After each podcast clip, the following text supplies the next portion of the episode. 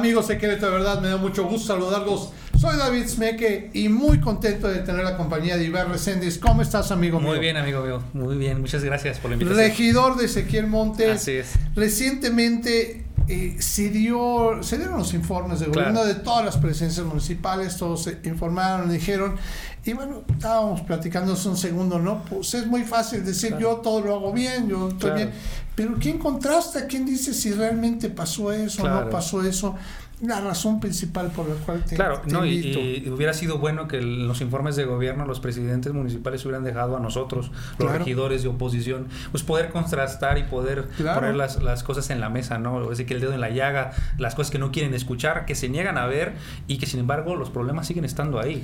Este, Los, los- ciudadanos lo dicen, o sea, no, no es que seas tú, y eso muchas veces yo digo, ¿tú por qué lo es? Porque tú estás cerca de la Claro. ciudadanía, Así tú caminas con ellos, yo Así te he visto, Así te veo en tus redes que estás Así con es. ellos, te comentan y te escriben y tú lo ves, pero pues no, parece que ahí no te dan micrófono, ¿verdad? Así Para es, comentar. el, el- el tema es que se acostumbran a hacer eventos solamente para alabar al presidente Claro. y no ser autocríticos de la situación que está pasando. Mínimo deberían reconocer Claro. las cosas que están faltando y que fallan y que si no nos ponemos a ponernos a trabajar van a seguir fallando.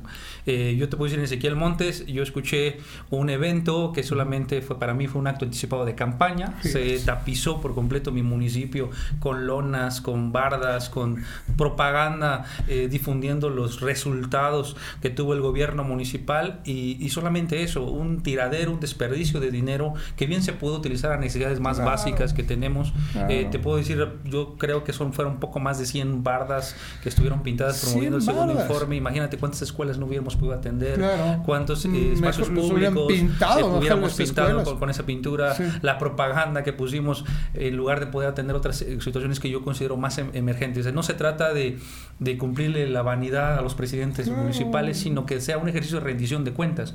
Y realmente lo que hacen es todo menos rendir cuentas. No, bueno, parece que más bien es un show de Es véanme, correcto, es estoy, correcto. supongo yo que estoy trabajando, ¿no? Así es. Y fíjate, en base a esto, te quiero, dos cosas son las que quiero, quiero decirte. Número uno, eh, recientemente eh, periódico AM a través de, perfiles publica un, un, este, un ejercicio que me parece muy bueno en donde genera un porcentaje de productividad entre las promesas que hicieron de campaña con los resultados que han hecho con esa promesa.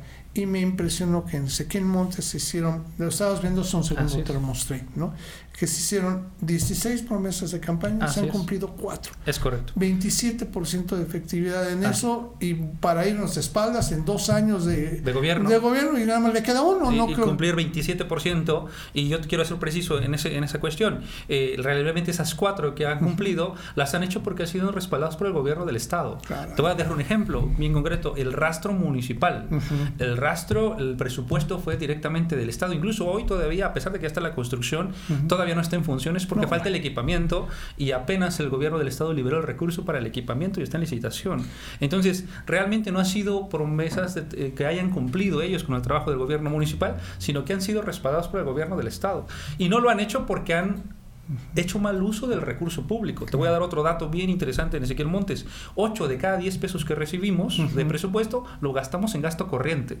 No solamente nómina, exacto, suministros, materiales, eh, eh, salarios, No, bueno. privilegios, derroche desde mi punto de vista, 29 millones para ferias, este, eh, Qué barbaridad. en, en, eh, fiestas patronales y otras cosas, que yo creo que sí hay que invertirle a nuestras fiestas patronales porque es un tema de tradición Claro, y costumbres, claro, pero no le veo la necesidad de destinar 15 millones de pesos a una feria y aparte cobrarle a la ciudadanía por el ingreso, Oh, ¿eh? Dios porque mío, eh, no, bueno, ojalá pues- fuera como Cadereyta donde se invierte del recurso público y mínimo Sí, la pues, gente es gratis, gratis todo. claro. Acá toda parte había que pagar y caro, más No. caro que la feria ganadera de Querétaro, No, por puede decirte ser. un dato. Entonces, Wow. realmente este, ese 27% ni- es un- una calificación reprobatoria por O sea. más que quieran lucir en sus informes que han hecho todo bien. Oye, y lo peor del caso es que es reprobatoria por todos lados, tanto Así porque es. no lo ha cumplido bien ni lo tiene. Y ahorita que lo mencionabas, el rastro municipal, que es uno, constitucionalmente, el artículo 115 lo señala muy bien las obligaciones que Claro. tienen los municipios, ¿no? Una de ellas es tener un rastro, ¿no? Mercados, parques, panteones. Panteones. efectivamente, seguridad, alumbrado público, Recolección y limpia. recolección de limpia. ¿Cómo estamos en todo eso? ¿Qué es lo que ordinariamente tendría que hacer? Tenemos un montón de problemas en todo eso. Eh, le voy a poner un ejemplo. Las delegaciones más importantes, Bernal y Villaprogreso, hoy en día no están, están sin personal que pueda atender este tipo de situaciones. Todo se concentra en la cabecera municipal y tardan de dos a tres meses para poder atender un tema de cambiar una lámpara, cambiar un foquito. Eh, me ha tocado a mí personalmente atender a algunos ciudadanos que se me acercan y me dicen, es que ya hice el reporte, es que ya pedí eh, la atención para una lámpara, para que me cambien un foco y no me atienden. yo he personalmente financiado alrededor de 30 40 lámparas de, suburbanas de alumbrado público, las he entregado a los ciudadanos y le digo, aquí está la lámpara, vaya y pídale que se la pongan. Eh, pero ellos saben que yo se las entregué y entonces no se las ponen. No, imagínate. nada más exacto, porque nosotros la financiamos y porque nosotros la entregamos, pero ellos no entienden que es su responsabilidad dar servicio público. Y es correcto, no me correspondía a mí eh, comprarla, lo hicimos porque de alguna manera me da pena con esa pobre gente que requiere un servicio y que no lo está teniendo y que al final de cuentas ellos son los que quedan todavía peor. Eh, no solamente quedan mal, quedan peor, porque por un lado no los atienden y por otro lado cuando la gente ya la tiene, se niegan a colocarla. Eh, en una comunidad, por ejemplo, en el Ciervo, nos tocó pedirle apoyo a la Comisión Federal de Electricidad para que pudiera colocar este, varias lámparas suburbanas que ya habíamos proporcionado nosotros de meses y que el municipio tres, cuatro meses y no había ido a colocarlas. Y de plano la comisión fue quien la colocó. Es correcto, nos ha echado la mano por ahí con sus grúas para poderlas colocar. Claro, más que nada es por eso, porque necesita el equipamiento. Exactamente. Entonces te digo, yo veo un fallo eh, completo en el municipio. Hay un, eh, tenemos vehículos deteriorados de recolección y limpia, el personal está muy mal equipado, la ah. pobre gente no tiene la herramienta para hacer el tema de parques y jardines, para desensolvar drenajes, batallan, tienen muchas carencias, me, me queda clarísimo eso. Sus prestaciones en lo más ínfimo de la gente de recolección y limpia, eh, no se atiende el tema de seguridad pública, el tema de seguridad pública estamos para llorar. Hace poquito yo lo dije en la sesión de Cabildo y, y fui muy claro con la presidenta municipal y se los dije, yo tengo reportes, le dije a la presidenta, tengo reportes de que el director de seguridad pública en ese entonces y algunos personal operativo de la policía municipal toman alcohol en horarios de trabajo, tienen mujeres en horarios de trabajo en las oficinas y lo fui muy claro, o lo destituyen o lo voy a hacer público. si me hicieron caso, voy a reconocer que actuaron, a la semana ya lo, despidieron, pero caramba, porque este, este, tema no, era, ese tema llegó a mí, pero ese tema tenía meses pasando. Llegaron a mí los temas porque tocaron todas las puertas de esas personas que lo comentaron, que se dieron cuenta, incluso personal propio del municipio, y nadie les hacía caso. Hasta que supieron que yo estaba ya enterado y que hicimos una presión, fue que tomaron eh, cartas en el asunto, porque la realidad es que no han querido tomar cartas en el asunto hasta que se ven obligados. Eh, y hoy en día tenemos un encargado de despacho, eh, que es el, el, anterior director de Protección Civil, que te puedo decir, con todo mi respeto, creo que es de los pocos servidores públicos que, que se defiende, que atiende su temática, pero pero que lamentablemente pues no cuenta con los eh, exámenes de confianza porque no era propiamente su actividad. su tema es protección civil, no seguridad pública. Ahorita él está encargado de despacho y tenemos ya un mes sin titular de dirección de seguridad pública. Qué cosa. Oye, y a, la vez me imagino que afecta a la población porque al no tener una cabeza que lidere una estrategia, pues bueno, ya no quiero ni dar ideas a la delincuencia por allá, pero pero sí es peligroso. Oye, y otro tema que, que, preocupa y que se dice, banquetas y calles, que es otra obligación. ¿Cómo están? Tenemos un montón de deterioros, si bien se ha avanzado, eh, yo puedo reconocer mucho el tema del gobierno del Estado, cómo ha intervenido en Ezequiel Montes, eh, metieron 30 millones a un barrio muy importante que es La Bola para la organización de calles, pero tenemos un montón de problemas en el resto de comunidades. Nosotros tenemos 24 comunidades, tenemos dos delegaciones y tenemos una cabecera municipal, y la mayoría de esas calles están en pésimas condiciones y en deterioro tenemos vialidades principales que son interestatales, que ahí debimos de haber tenido recurso del Estado, no metiéndose al tema municipal, y esas se han estado abandonando. Tenemos comunidades como Los Ángeles, San Antonio, Palo Seco, El Cardonal, que su vialidad tiene años, tiene más de 10 años de antigüedad esa vialidad. Le echaron asfalto al empedrado y hoy en día pues ya no sabes si estás en Marte o si estás en, en una calle aquí en, el Bondotal. y, tenemos otras, otras comunidades como el Bondotal, Loveras, San José de los Trejos, que igual tenemos muchos temas ahí este, de que la verdad este, no tienes a dónde hacerte, te caes en un bacho, caes en el otro. Este, y la verdad es que pues no hay una planeación a largo plazo. Estamos teniendo temas, mucho el tema, el tema del agua también es un tema que nos está fallando muchísimo, que, si, que si bien en el 115 es nuestra facultad, este, que los municipios nos encarguemos de eso, aquí en Querétaro pues hay un convenio que obliga a que sea, sea quien lo tome, pero que estamos sufriendo problemas de agua. Tenemos en Barrio Nuevo, Bernal, San José de Hawái y en Bernal el pozo se abatió más del 60%. Acaban de hacer el nuevo pozo, no, está, no se ha ido equipado todavía, dicen que va a estar hasta enero completamente en operación, cuando cuando nos habían dicho que iba a estar en agosto y que la gente sigue batallando teniendo 15 días, 3 semanas, un mes, más de un mes ¿Sin y medio agua? sin agua. Eh, se ven obligados a comprar pipas de agua Oh, para poderse y suministrar. Y tenemos otros problemas. En Villa Progreso tenemos un problema constante de que la línea principal de conducción del Pozo Sombrerete 2, las juntas se están rompiendo una y otra vez, Oh. prácticamente una vez cada semana, Ah. porque tiene más de dos años sin mantenimiento y no hay presupuesto para atendérselo, de acuerdo con SEA.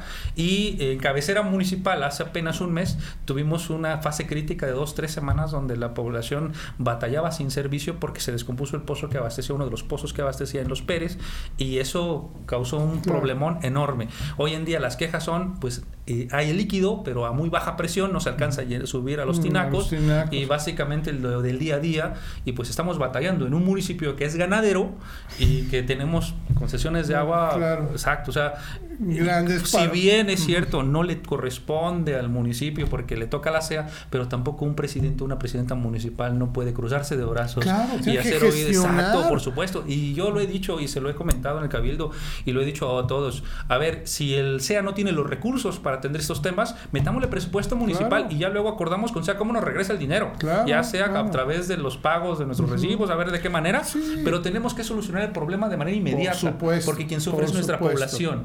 Claro. Puedo simplemente decir, no me toca y me lavo las manos como Pilato. No, ¿no? bueno, y la Y gente ahí agua. con los problemas del Claro. agua, efectivamente, que tienen.